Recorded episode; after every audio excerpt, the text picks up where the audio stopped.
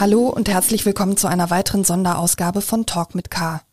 Mein Name ist Sarah Brasak und ich spreche in dieser Podcast-Folge mit dem Landrat Markus Ramers aus Euskirchen, dessen Kreis zu den am schwersten betroffenen Gebieten der Flutkatastrophe in NRW gehört.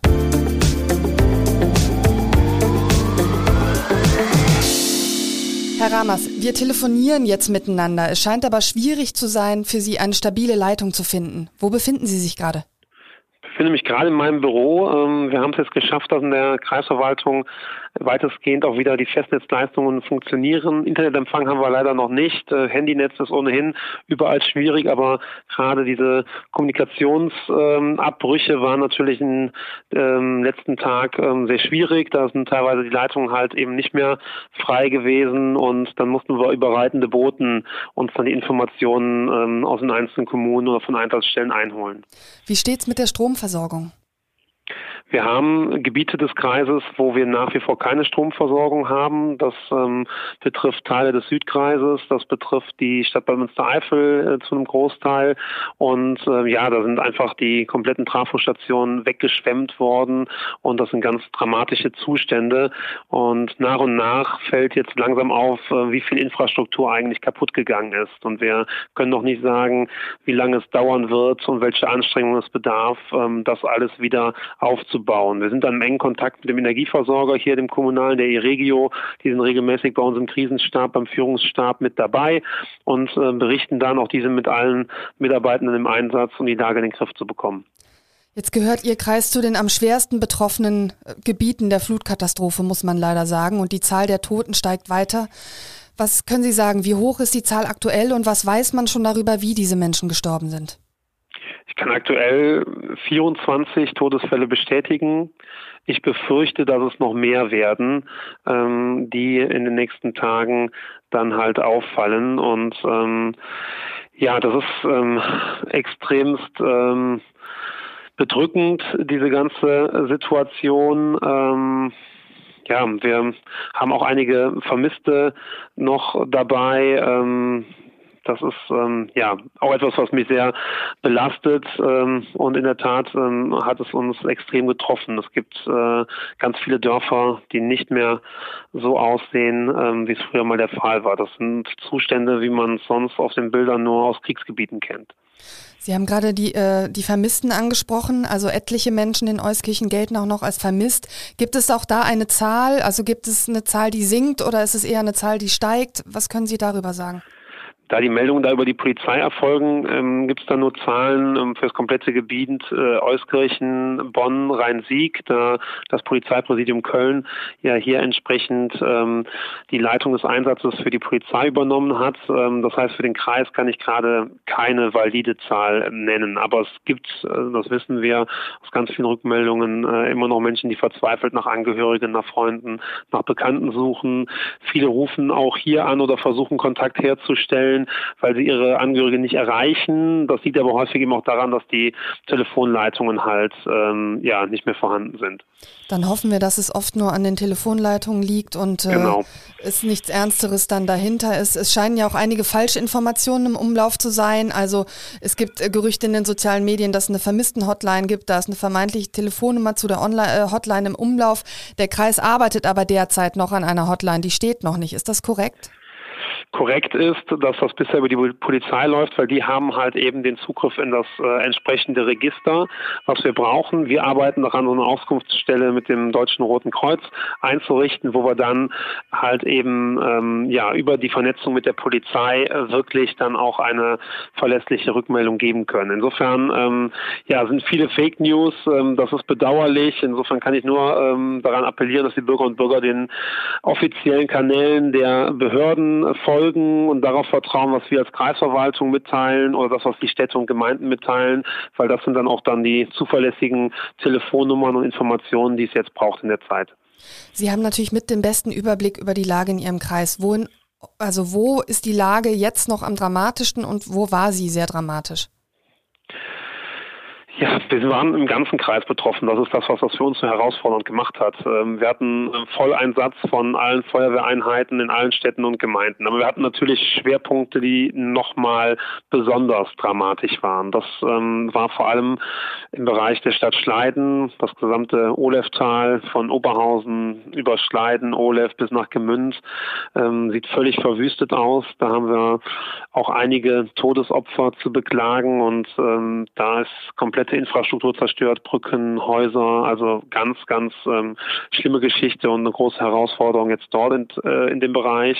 In der Stadt Bad Münstereifel sah es ähnlich aus äh, entlang der Erft, ähm, innerhalb der Kernstadt Bad Münstereifel, aber genauso in den Orten Ahloff, Iversheim, Kirspenich ähm, mit ganz viel Verwüstungen, Beschädigungen, die halt eben ja, da in den Orten jetzt leider zu beklagen sind. Darüber hinaus ähm, haben wir die Situation der Steinbachtalsperre in Euskirchen. Auch hier hatten wir große Überschwemmungen äh, in der Ortslage Schweinheim, in, teilweise in Flamersheim, auch in Palmersheim. Und äh, diese drei Orte, weil sie unterhalb der Steinbachtalsperre liegen, sind gestern evakuiert worden. Und der Damm wird genau untersucht und äh, beobachtet. Wir haben inzwischen Drohnen dort im Einsatz. Wir haben vier Pumpen des Technischen Hilfswerks, die bis zu 100.000 Liter pro Minute aus der Talsperre pumpen. Wir hoffen jetzt, dass es nicht wieder beginnt zu regnen, weil dann kann auch damit auch der Pegelstand weiter gesenkt werden. Ähm, Wenn es regnet, dann ähm, ja, wird das schwierig, dass wir dann damit ähm, wirklich erkennbar den Pegelstand senken können. Ähm, da werden aktuell Prüfungen unternommen, was ist möglich, um auch den Grundablass an der Talsperre wieder zu öffnen. Der ist mit Geröll, mit äh, Schlamm verstopft. Ähm, welche anderen Möglichkeiten hat man da noch Wasser an Überlaufrohren äh, abzulassen oder ähnliches, damit wir kontrolliert ähm, die Talsperre leer bekommen. Und wenn wir das hinkriegen, dann können auch die Menschen in diesen Orten wieder sicher zurück nach Hause gehen. Ähm, aber ja, die Lage ist ähm, relativ stabil momentan. Ich bin optimistisch, dass die Einsatzkräfte das dort gut hinbekommen, aber nach wie vor müssen wir die Situation auch als kritisch einstufen. Was wäre das Szenario, wenn dieser Damm tatsächlich brechen würde? Wir hoffen natürlich alle, dass das nicht mehr passiert. Sie haben gerade gesagt, die Situation ist stabil, aber es gibt ja ein entsprechendes Szenario, äh, sozusagen, was dann passieren würde.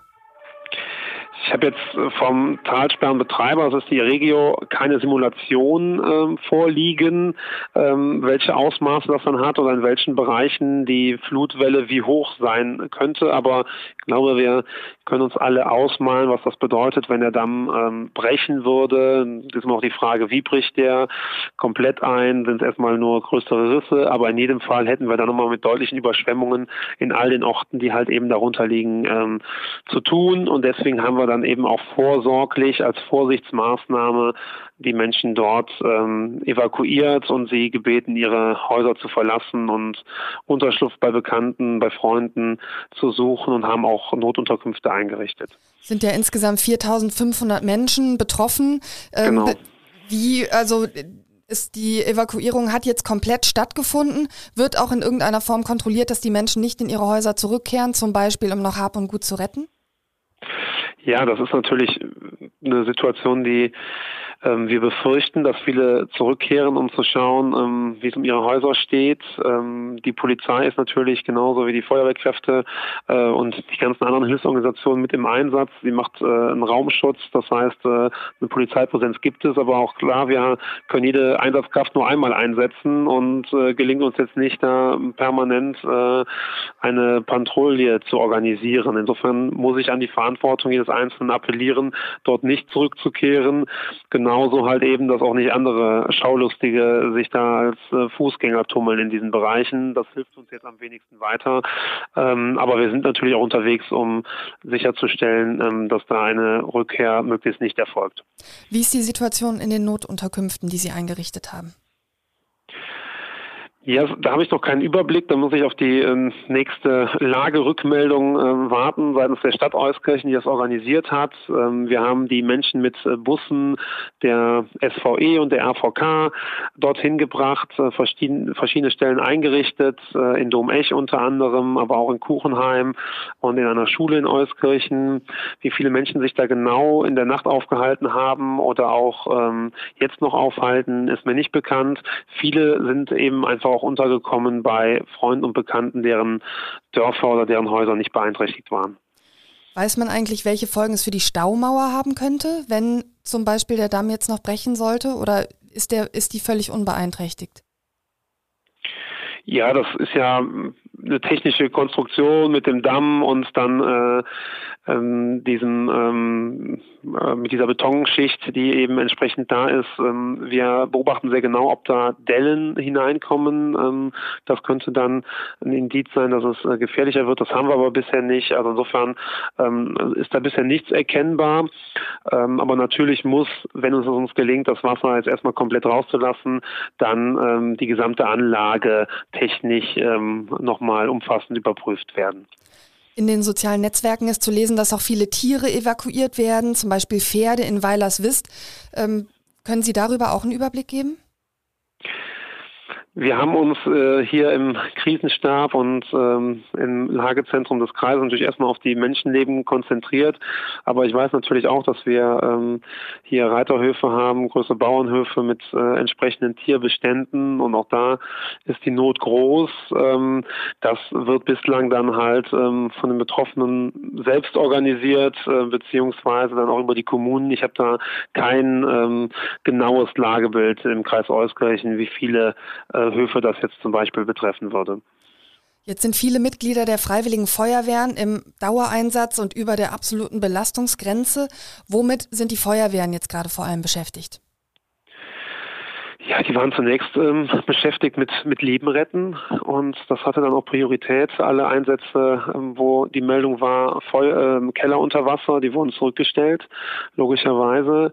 Ähm, die Feuerwehren werden jetzt beschäftigt sein mit ähm, ja, Aufräumarbeiten, um bestimmte Straßen wieder frei zugänglich ähm, zu machen. Sie sind ähm, an ganz vielen Ecken und Enden. Ich will mir gar nicht ausmalen, wie unsere Situation wäre, wenn wir nicht so ähm, eine toll funktionierende Feuerwehr in allen Städten und Gemeinden hätten. Das ist sehr vielfältig. Ähm, die sind aber nach wie vor unterwegs ähm, und schauen sich auch die Stabilität an von verschiedenen Gebäuden, deren Statik jetzt stark beeinträchtigt ist. Ähm, ich hoffe, dass äh, möglichst viele Einsatzkräfte auch äh, ein wenig ähm, Zeit finden, nochmal Kraft zu tanken, ein paar Stunden, ähm, sei es heute über Tag oder dann auch in der nächsten Nacht. Das ist auch wichtig und deswegen brauchen wir auch die überörtliche Hilfe von Einsatzkräften, einfach auch um zwischendurch mal Ersatz zu schaffen, dass die Leute sich ein wenig ausruhen können.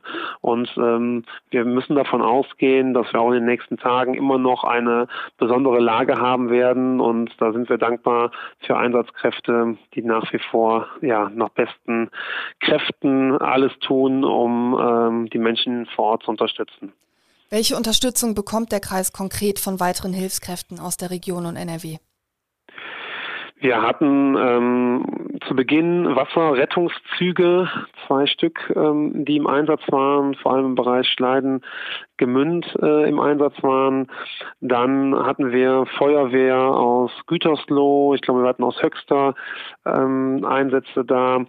Dann haben wir vom Technischen Hilfswerk ähm, überregional angeforderte Kräfte. Ich habe gerade eben in der Steinbach-Talsperre Einheiten aus Lippstadt gesehen, die vor Ort waren.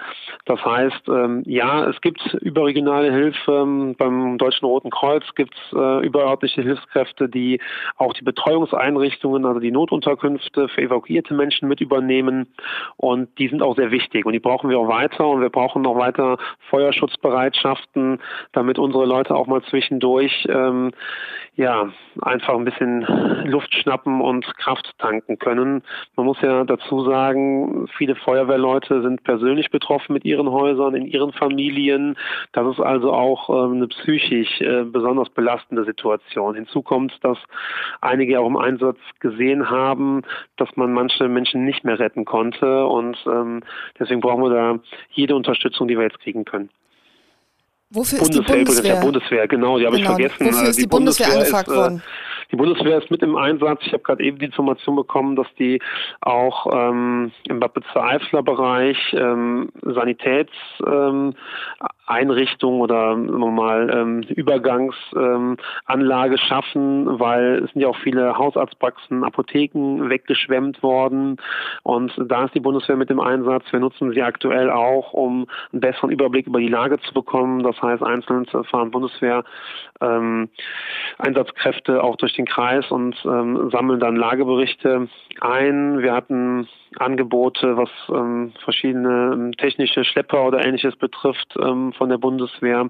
Also auch die sind hier bei uns mit äh, in den Stabsstrukturen organisiert, ähm, sind dabei und ähm, ja, das ist eine, eine wichtige Unterstützung, die wir jetzt auch brauchen. Wie viele Bundeswehrleute sind das Stand jetzt und ist zu erwarten, dass noch mehr auch kommen können, um zu helfen? Kann ich Ihnen keine genaue Zahl zu sagen. Haben Sie eine Erklärung dafür, warum der Kreis Euskirchen so besonders schwer betroffen ist? Also gibt es auch was, wo Sie sagen, da hätten wir uns nicht so sehr überraschen lassen dürfen von dieser schrecklichen Katastrophe? Ich glaube, es ist ein bisschen zu früh für solche Spekulationen oder Aufarbeitungen. Ähm, ich glaube, der Hauptgrund ist einfach, dass es ähm, nicht nur jetzt in den vergangenen Tagen und Stunden so schwer äh, geregnet hat, sondern eben auch schon in den letzten Wochen. Das heißt, der Boden war ähm, massiv aufgeweicht ähm, und konnte dann damit auch nicht mehr diese Wassermassen aufnehmen, die heruntergekommen sind. Wir haben dann die Höhenlagen in der Eifel mit vielen kleinen Bächen. Ähm, da ist viel Wasser zusammengekommen und in zeitlicher Verzögerung ist das dann halt eben in die größeren Flüsse gelaufen, die einfach diese ähm, ja, Menge nicht mehr aufnehmen konnten. Ähm, man wird zur Kommune und äh, zur Kommune schauen müssen, ähm, wie hat das funktioniert mit äh, Regen, Rückhaltebecken ähm, und ähm, wie stabil war der Kanal, den man hat. Ähm, aber das war von den Mengen, die wir hier vorgefunden haben, ähm, mehr als ein Jahrhundertereignis, was hier stattgefunden hat. Und ähm, von daher ist ja das in der Massivität äh, sicherlich so, dass ähm, auch die besten Vorsorgemaßnahmen da an ihre Grenzen gestoßen wären. Armin Laschet hat in der Pressekonferenz gerade von einer Flutkatastrophe historischen Ausmaßes gesprochen. Welche Forderungen haben Sie an ihn? Ja, ich habe mit seinem Staatssekretär in der Staatskanzlei ähm, gestern Abend bereits telefoniert. Gleich wird ähm, der Innenminister Herr Reul uns hier in Euskirchen besuchen. Ich habe natürlich die Erwartungshaltung, dass die Landesregierung genauso wie die Bundesregierung uns jetzt ähm, zur Seite steht. Wir haben massive Schäden an unserer Infrastruktur. Ich habe den Bereich Strom eben angesprochen. Wir haben immer noch in weiten Teilen des Kreises keine funktionierende Trinkwasserversorgung. Zur medizinischen Lage habe ich was gesagt. Das ist ähm, kritisch und beobachtungswürdig ähm, und wir brauchen brauchen jetzt äh, unkomplizierte, schnelle Hilfen. Ähm, es wird sich in den nächsten Stunden herausstellen, in welchen Bereichen überall noch Unterstützung gefragt ist. Und da wünsche ich mir, dass wir diese dann auch vom Land bekommen. Und langfristig wird sich die Frage stellen, ähm, wie sieht es dann eben auch mit äh, finanzieller Unterstützung auf, aus für den Aufbau, äh, Wiederaufbau von Infrastruktur, auch für die Entsorgung. Das sind ja Unmengen an Müll, der jetzt angefallen ist, an Schlamm. Das muss irgendwo hin. Und es gibt also ganz viele Bereiche und Baustellen, ähm, da können wir das alleine nicht schaffen. Und dann sehe ich die Verantwortung da auch bei Land und Bund, uns zur Seite zu stehen. Und das würde ich auch dann dementsprechend einfordern. Jetzt ist die Infrastruktur zum Beispiel das eine, also da geht es ja um, um, um öffentliche Kosten, sage ich mal. Jetzt sind natürlich sehr viele Bürger, äh, die vor den äh, Ruinen sozusagen äh, der Existenz stehen, weil eben ihre Häuser unbrauchbar geworden sind. Das sind ja private Schäden, für die Versicherungen oftmals nicht aufkommen. In welcher Form wird sich der Kreis sozusagen vielleicht auch an den Kosten solcher Schäden beteiligen können oder welche Forderungen haben Sie vielleicht auch da in Richtung Land oder Bund? Ja, es wird diese, es gibt diese Schäden. Ich bin gestern durch einen Ort gefahren und habe da ganz verzweifelte ähm, Gesichter gesehen, äh, als die Menschen da vor dem Nichts standen und ihre ganze Existenz weggespült worden ist. Und ähm, zunächst mal sehe ich da die Versicherung in der Verantwortung, das zu tun. Aber wir dürfen die Menschen jetzt nicht äh, einfach nur in ihre, zu ihren Versicherungen schicken, sondern es muss eine klare Perspektive geben, dass ähm, im Fall der Fälle eben auch öffentliche Mittel zur Verfügung stehen. Ich habe parallel dazu ähm, wahrgenommen, dass wir eine ganz große Spendenbereitschaft haben. Ähm, deutschlandweit, sogar europaweit erreichen uns Anfragen. Auch das ist sicherlich was, um in Härtefällen dann ähm, unterstützen zu können. Aber nochmal, ähm, für die Fälle, wo wir besonders schwere Einzelfälle haben, Versicherungen nicht greifen, da dürfen wir die Menschen jetzt nicht alleine lassen. Die haben genug erlitten in den letzten Stunden.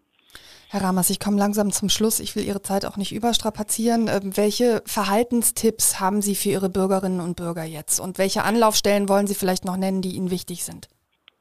Ja, das mache ich sehr gerne. Ähm, ich glaube, Tipp Nummer eins ist ähm, weiterhin versuchen, sich gegenseitig so gut es geht zu helfen.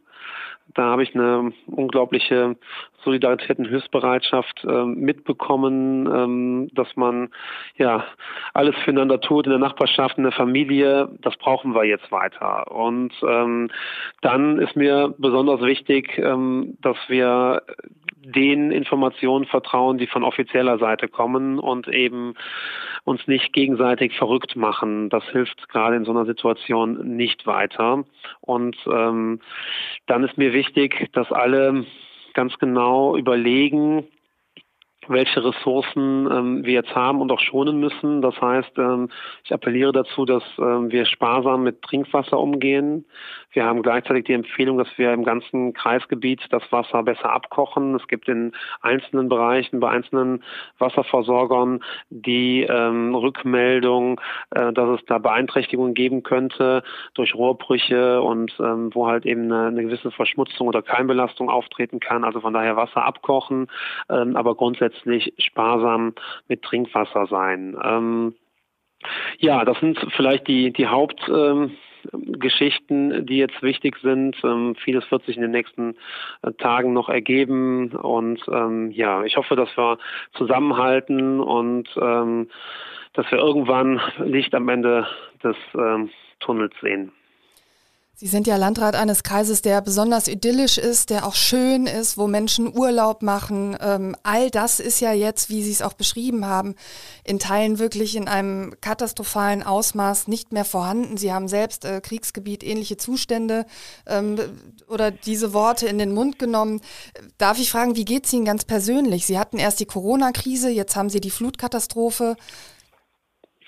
Es tut weh. Das ist ähm, ja, muss ich so sagen, ähm, wenn, wenn ich durch die Dörfer fahre, die Leute haben sich gefreut, dass sie wieder Restaurants, Außengastronomie eröffnen konnten. Ähm, wir haben uns gefreut auf Urlauber, die jetzt im Sommer in der Eifel im Nationalpark ähm, ihre Zeit verbringen wollten. Und jetzt das, das ist es ist schlimm und ähm, viele ganz schlimme Schicksale stecken dahinter. Also ich selbst, äh, aber auch, ähm, glaube ich, noch viel schlimmer hat viele Bürger und Bürger getroffen und wir werden alle eine Zeit lang brauchen, um das ähm, zu verarbeiten.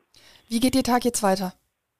Jetzt gleich kommt Herr Reul, ähm, noch eine, eine kurze Krisenstabssitzung, ähm, immer wieder ja, Lageberichte, die wir einholen müssen, ähm, Aufgaben delegieren, das ist ein funktionierendes Zusammenspiel mit den Städten und Gemeinden, das möchte ich auch mal betonen. Äh, da wird genauso wie hier in der Kreisverwaltung eine unglaubliche Arbeit ähm, geleistet. Und dann hoffe ich, dass ich irgendwann heute Abend nach Hause komme. Meine Frau hat nämlich Geburtstag und äh, vielleicht gelingt es mir, äh, dann noch ein paar Minuten auch mit ihr zu verbringen. Herr Rammers, vielen Dank für das Gespräch. Danke Ihnen. Ja, ich muss auf den. Tschüss. Tschüss.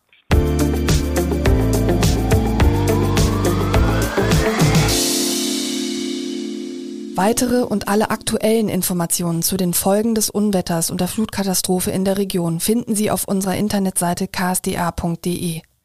Weitere Folgen meines Podcasts Talk mit K, auch zur Flutkatastrophe, finden Sie unter ksda.de slash podcast oder indem Sie Kölner Stadtanzeiger bei einer Podcast-Plattform Ihres Vertrauens eingeben. Ich sage Tschüss und auf Wiederhören bis zur nächsten Folge.